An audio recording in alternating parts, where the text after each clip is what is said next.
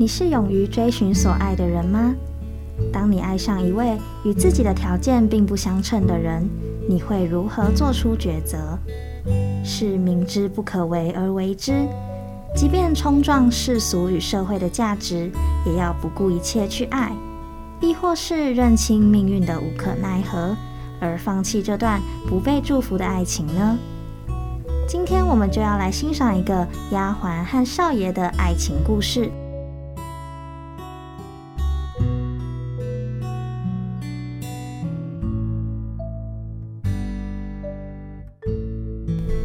众，晚上好，欢迎来到午夜说书人。本节目将带领你走进张爱玲的小说世界。如果对于文学和爱情的这个主题感兴趣，欢迎你持续锁定本节目。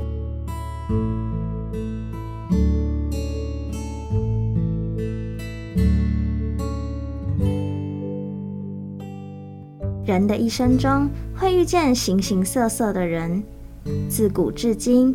每个人的价值都无可避免地被以世俗的标准来衡量。这个世界是不平等的，而我们却总是在追寻平等。在爱情里也是一样，有的人家庭宽裕，出身良好；有的人相貌出众，才华洋溢；自然也有条件平凡，甚至是不被社会所重视的存在。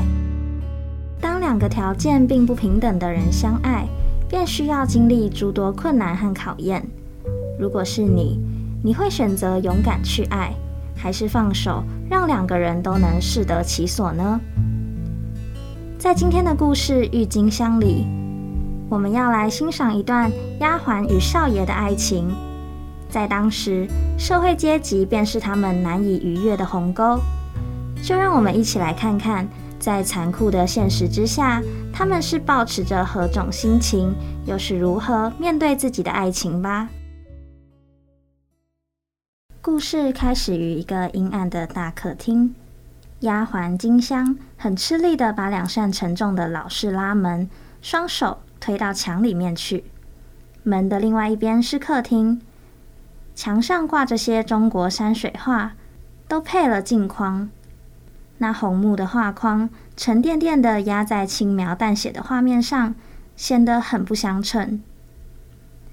这个时期的女太太们正流行用一种油漆来描花，并在上面撒上一层闪光的小珠子。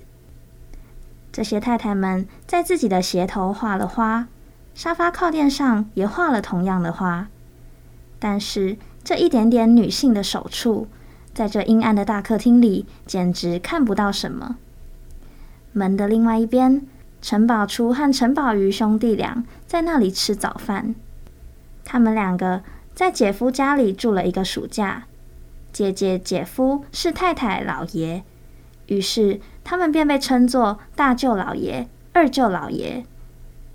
然而，他们其实都还是年纪很轻的大学生，而宝初今年才刚毕业。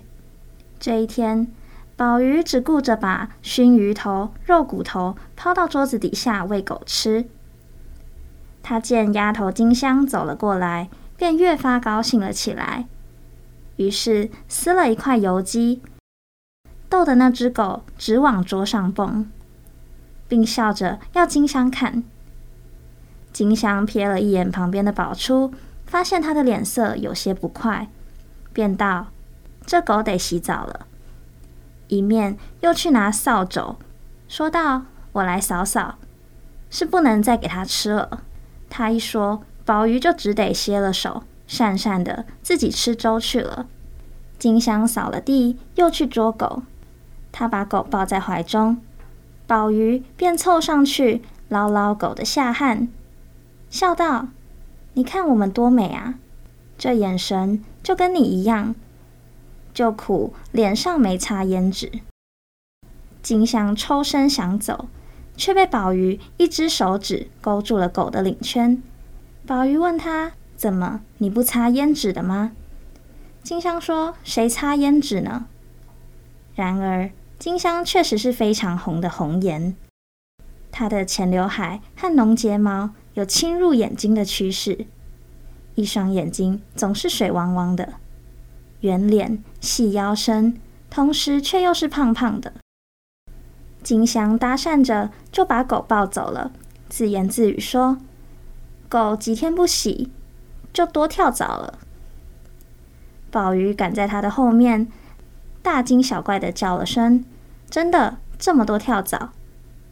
这一说，金香倒给他吓了一跳，一回头，宝鱼便在他的背上摸了一把，说。呢，在这儿，在这儿。金香恨恨的说道：“二舅老爷真是。”宝玉便咸着脸笑道：“真是怎么？真是好，是吧？”但金香早就走了，也没听见。宝初先前一直没有出声，虽说是自己的兄弟，但究竟是异母的。宝初和宝玉同样是庶出，宝初的母亲死得早。那时候，宝玉的母亲还只有一个女儿，于是就把宝初拨给了他，归他抚养。后来又生了宝玉，在这样的环境里长大的宝初，本来就是个静悄悄的人。今年这一暑假过下来，便更沉郁了些。对他而言，从读书到找工作，就像是从女儿到做媳妇一样。对于人世的艰难，知道的又更深了一些。今天他实在有点看不过去了。金香一走，他就说宝玉总是跟金香油嘴滑舌的，叫人看不起，让姐夫听见了也不大好。宝玉只是笑着回答：“你怎么啦？你总是看不得我跟金香说话，一来就这么一篇大道理。”宝初说：“你这叫什么话？你也不想。”我们住在姐姐家，总得处处留神点。宝玉却说：“姐姐是我自己姐姐，给你这么说，反而显得生分了。”闻言，宝初也不讲话了。另外一边，金香到厨房里拎开水给狗洗澡，却见到外老太太也在厨下。金香是从前那个太太的人。自从老爷娶了田房，他便成为阮公馆里的遗少。金香是个伶俐人，不免寸步留心，格外的巴结。阮太太的母亲原本是老姨太太，只有金香一个人赶着叫她老太太。等水开了，金香拎着一壶水，带着狗上楼去，不料她自己身上忽然痒起来了。他知道那是狗身上的跳蚤，他便放下狗，连忙去换衣裳。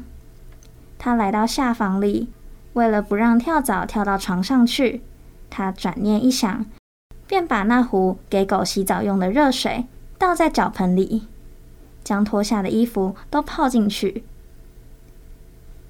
他虽然关着门，但就怕有人推门进来，于是便立在门背后。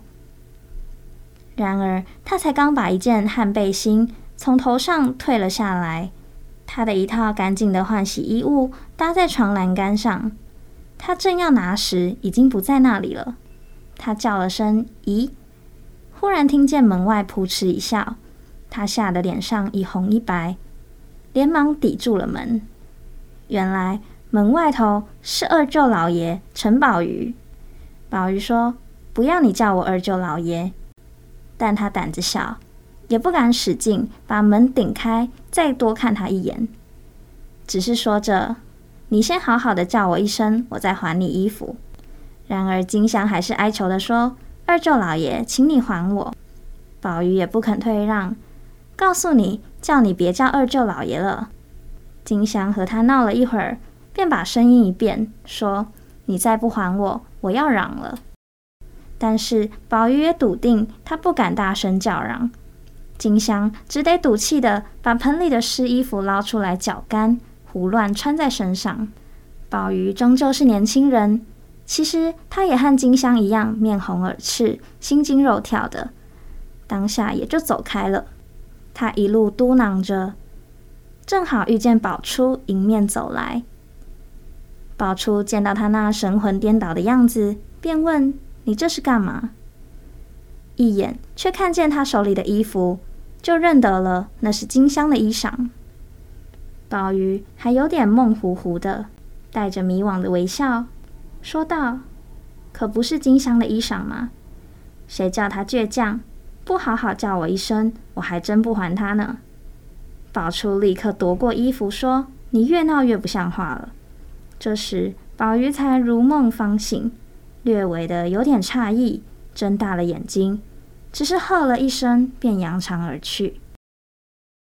宝初来到下房，敲敲门，叫了声金香。金香听出他的声音，便把门开了。他的两只手正努力的牵着、扯着，不让那湿衣服粘在身上。金香满脸绯红。接过宝初手上的衣服，低声告诉宝初：“他正要换衣服，二舅老爷却把他的衣服抢走了。他那声音本来就像哭哑了嗓子似的，这时声音一低，便更使人心里涌起一阵凄迷的荡漾。”宝初没说什么，就走了。这时阮太太醒了，她一醒了就按铃叫人。老姨太照例来到女儿的床前觐见，阮太太照例沉着脸，冷冷地叫了一声“妈”。阮太太说：“早上想睡一会儿都不行，刚才金香也不知道跟谁在那里叽呱叽呱的。抢了金香的衣服那件事，老姨太也略有耳闻。她只是嗯啊的应了一声，也没敢答话。”这时候，伺候老姨太的荣妈给她送了牙签进来，阮太太便问她到底是跟谁在那儿闹呀？随后便叫荣妈去把金香给叫过来。她把金香叫来了，大骂。金香起初没作声，没想到阮太太却越骂越厉害。金香一边哭一边说着：“都是二舅老爷。”阮太太越发生气，不但气她的兄弟跟底下的人胡闹，还这么不争气，偏偏去想她丈夫的前妻的丫头。她有苦说不出，只是骂着金香，要她别再招惹舅老爷们。再有下次，她便马上把她赶出去。老姨太把金香推了出去，说道：“得了得了，下回少跟舅老爷们说话。”下回别理他们。阮太太气得心口疼，她蹙着眉，告诉老姨太太：“妈，你也应该管管他们了。二弟有时候也是爱说废话。”但老太太只是怯怯地咳嗽了一声，叹道：“他一年到头用功念书，回来说两句笑话都不让他说呀，这不太憋闷了吗？”阮太太大怒：“妈就是这样，你不说，我跟她说。”老姨太太深恐她措辞太严厉，连忙说：“得了得了，你也别生气了，我回头跟她说就是了。”老姨太太怕女儿，怕儿子，甚至也怕容妈。容妈是个大家风范的女仆，高个子，腰板挺得笔直。老姨太太做了她的主人，一辈子于心有愧。一天，荣妈背地里和老姨太太说：“刚才姑奶奶告诉我，叫我给这金香找个人家嫁了。”老姨太太道：“姑奶奶也真是的，刚过门就把她那边的老人全开发了。等会儿让人家说，连个丫头也容不住。”荣妈说：“可不是吗？”而且这丫头给人家，人家也不敢要。大家都知道，她跟少爷们疯疯傻傻的。老姨太，你也是得说说二少爷。这时候我们全靠着姑老爷，就是我们少爷们也全仗着姑老爷照应。这些事情如果让姑老爷知道了，他定不乐意。荣妈说着，老姨太就得受着。她连连点头，一摆手道。你别啰嗦了，我知道，我回头是要跟他说的。这天晚上，阮太太和老姨太都在阳台上乘凉。宝玉洗了个澡上楼来，他见到穿堂里静悄悄、黑漆漆的，下房里却有灯。他心想，会不会是金香一个人在里面？如果是别人，他就说是要脱鞋便罢了。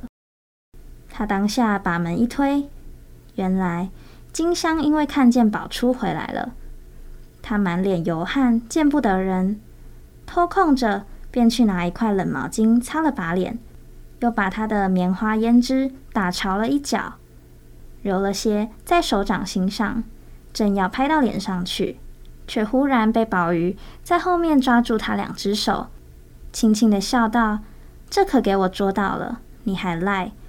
不是说不擦胭脂吗？”金香的手掌心上红红的，两颊却是异常的白，这时候更显得惨白了。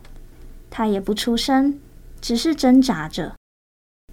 宝玉的衬衫上早就沾上了嫣红的一大块，但他哪里顾得到这些？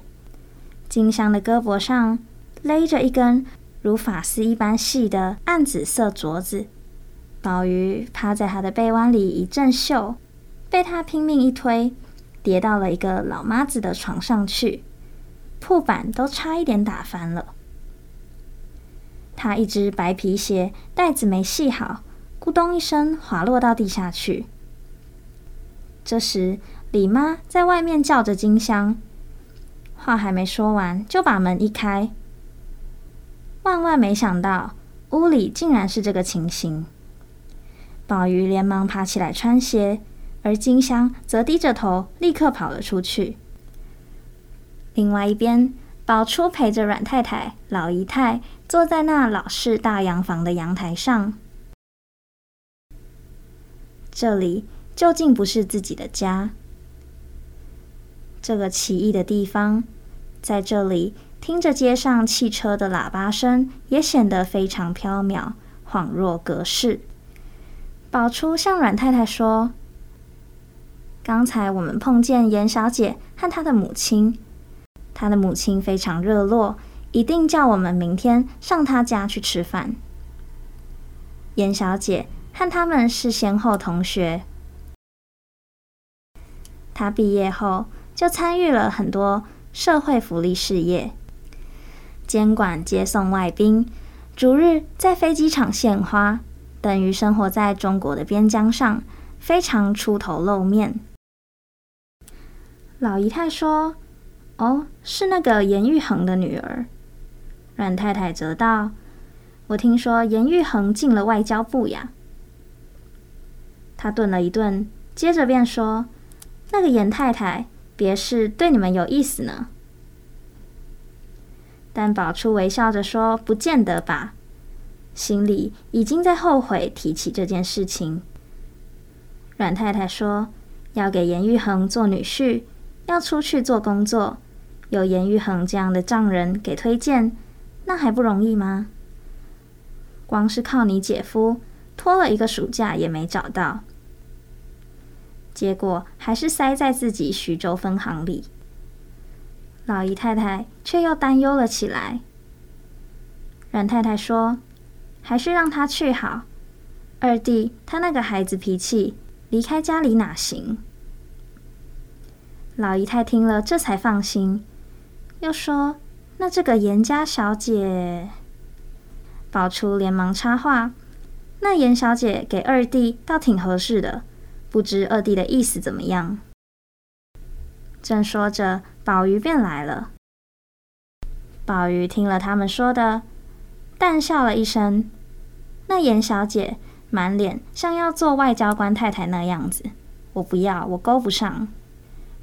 阮太太冷眼看着他，半晌便说：“你洗了澡没换衣服啊？”宝玉茫然地说：“换了。”阮太太指着他领口上一大块胭脂痕子，冷笑着说：“才换了衣服，这儿又沾上了什么？”宝玉低下头去看看自己，不禁涨红了脸，一溜烟就跑了。宝玉因为心虚，换了衬衫之后，也一直没有出来乘凉。阮太太后来让人去请二舅老爷吃西瓜，他便只得来了。阮太太要他明天到严家去吃饭，宝玉不高兴，也不想去。阮太太便说：“你就是这么没长进，成天跟丫头打打闹闹，我的脸都给你丢尽了。你以为我看不见就不知道啊？你和金香两个人揪着在床上打，给人家说的成什么话？刚才你衬衫上沾了什么？你自己心里应该明白。你姐夫要是知道了，岂不是连我都要看不起了？”老姨太连忙说道：“姐姐说的都是好话，你明天去吃顿饭，又怕什么呢？”宝玉无奈，只得答应了。隔天，宝玉独自到严家去赴宴，宝初就没去。他来到自己的房间里，没想到有人在里面。他和宝玉的两张床都推到屋里的角落去了，桌椅也挪开了，腾出一块空地来。而金香正蹲在地上钉着棉被。金香一抬头看见了他，微笑着，连忙站起身来。他穿上鞋，走去把窗台上晾着的几张市民证、防疫证拿给他看，皱着眉笑道：“大舅老爷，这是在你衣服口袋里的，我洗的时候没看见，连衣裳给扔水里去了。”这一张是电车的月季票吧？金香却又有点不好意思说：“我也有一半是猜的。”宝初低声说道：“你真聪明。”金香说：“从前我们太太有时候一高兴，也会教我认两个字，闹着玩的。”她自谦的一笑，却有一种悲凉的意味。他把那张月季票。按在窗台上，慢慢的抹平，说道：“这上头的小照片都掉下来了。”宝雏把那一叠文件拿在手里翻看着，并没有照片夹在里面。他心想：那一张照片是不是给他留下来了呢？金香本来想给他晒干，还让他继续用，宝雏却说：“反正我也不用了，我后天就走了。”金香不禁愣住了。宝雏向他解释：“姐夫帮他在徐州的银行里找了个工作。”金香沉默了一会儿，淡淡的一笑说：“怪不得太太叫我给你钉被。我想这热天的要棉被干嘛？”说着，金香就又去钉被。她的双膝跪在那玫瑰红的被子上。宝初不由自主的也跟了过来，也在他旁边跪下了，仿佛就在红毡上。金香别过头去望了望房门口，轻声说道：“你快起来，快起来！”宝初把金香的手握住了，金香便低下头去拭泪，那是红色的眼泪，都是因为她脸上胭脂的缘故。宝初还是听了他的话，站起身来。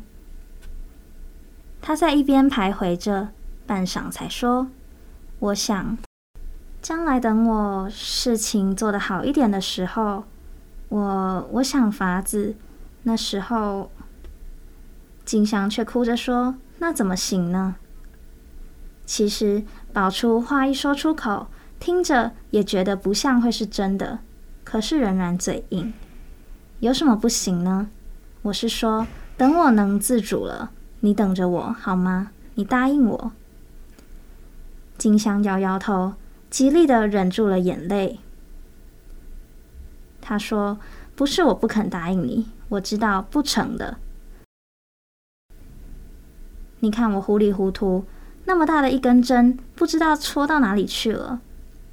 但是越是心慌，就越找不到。”他把棉被一处处捏过来说道：“可别扎了棉花里头去了，那可危险。”宝初便也蹲下身来帮着他找，两个人找了半天也没找到。他心里不禁想：就让这根针给扎死了也好，他一点都不介意。但是到了临走的那天，金香又和他说了一声：“针找到了。”意思是他可以放心了。宝初听了反而有点失望，他感受到更深一层的拒绝。可是这不都怪他自己吗？他也知道金香为什么回他回得那么坚决，一切都只是因为他不够坚决的缘故。宝初坐在黄包车上。他腾出一只手来，伸到裤袋里去，看有没有零碎的票子付车钱。一摸，却意外地摸出一只白缎子小夹子，打开来，里头两面都镶着玻璃纸罩子。他的市民证、防疫证都装在里面。那白缎子大概是一双鞋面的零头，缎子的夹层下还伸出短短一截黄纸半带。设想得非常精细，大约金香认为给男人随身携带的东西，没有比这更为大方得体的了。但是看上去其实有一点寒酸可笑，也不大合用。尺寸过于准确，也就嫌太小了。宝初在火车站上把那些证书拿出来用过一次之后，也就没有再装进去，因为太麻烦了。但是宝初仍然把它放在手边，每隔一个时期，那套子便会在乱七八糟的抽屉中出现一次。一看见，心里就是一阵凄惨，但是他也不忍心丢掉它。这样过了两三年，后来宝初还是想了一个很曲折的办法，把他送走了。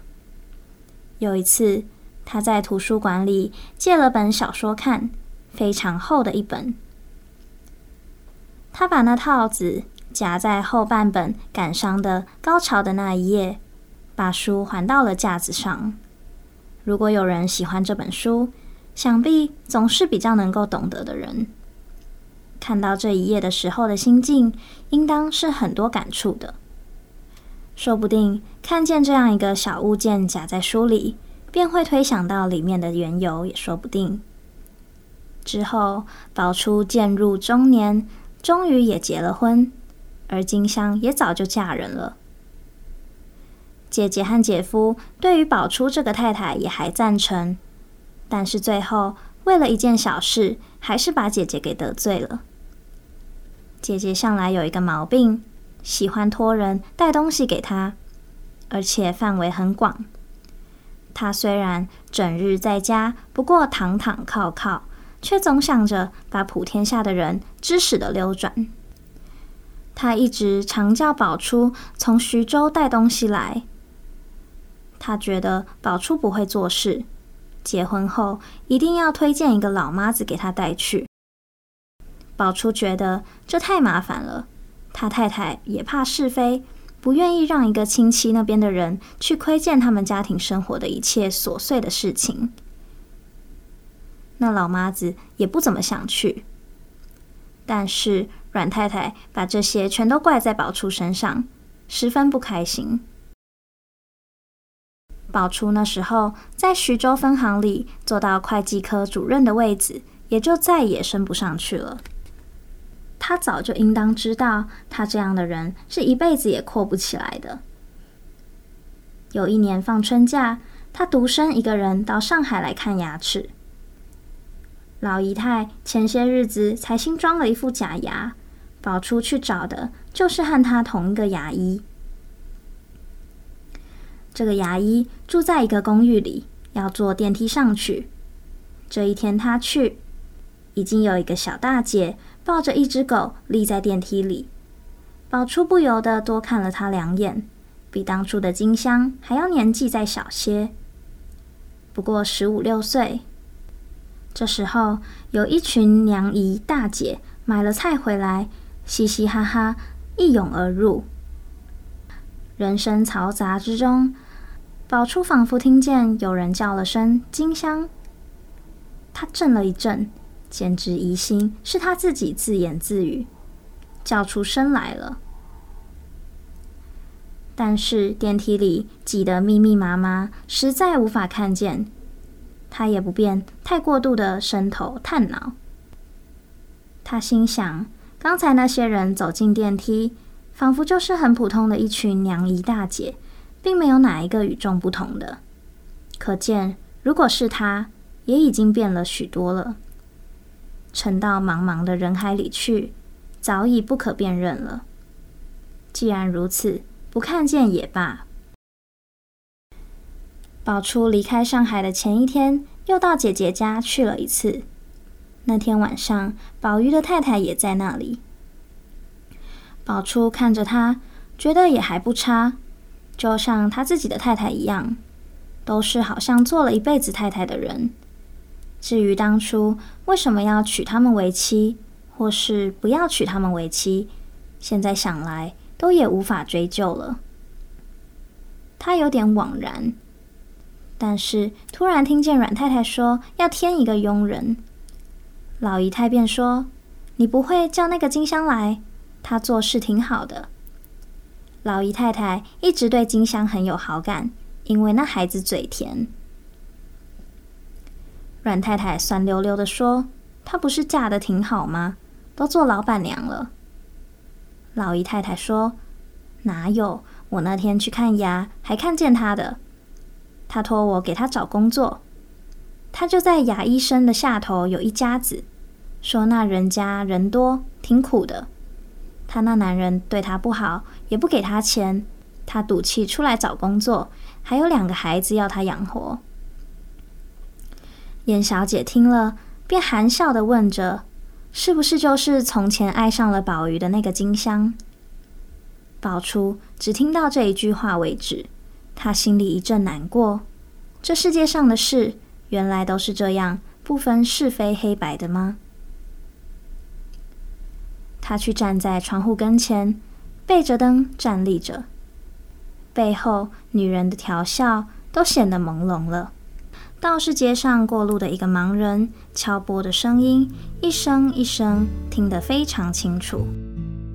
听着，仿佛这夜是更黑了，也更深了。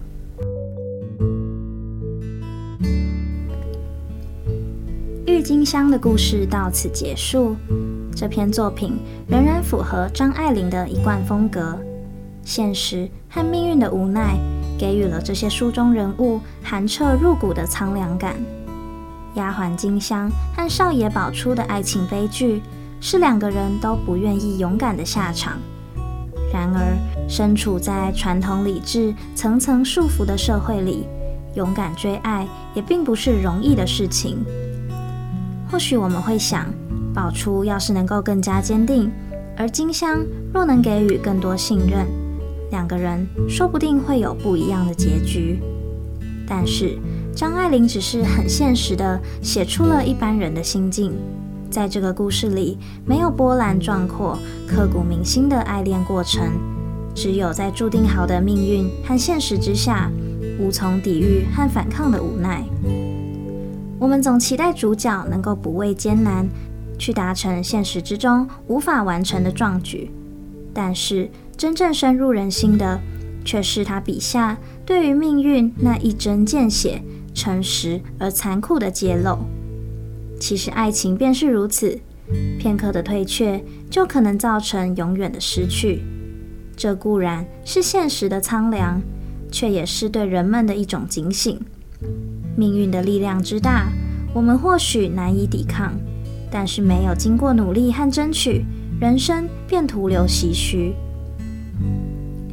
郁金香仍然有许多其他的面向值得讨论。若有兴趣的听众，也欢迎细细品尝这部作品，相信会让你有更多的体悟和感动。午夜说书人，今天的节目到此结束。如果喜欢今天分享的故事，欢迎下周继续收听本节目。让我们相约下个夜晚，一起欣赏张爱玲笔下动人的爱情故事吧。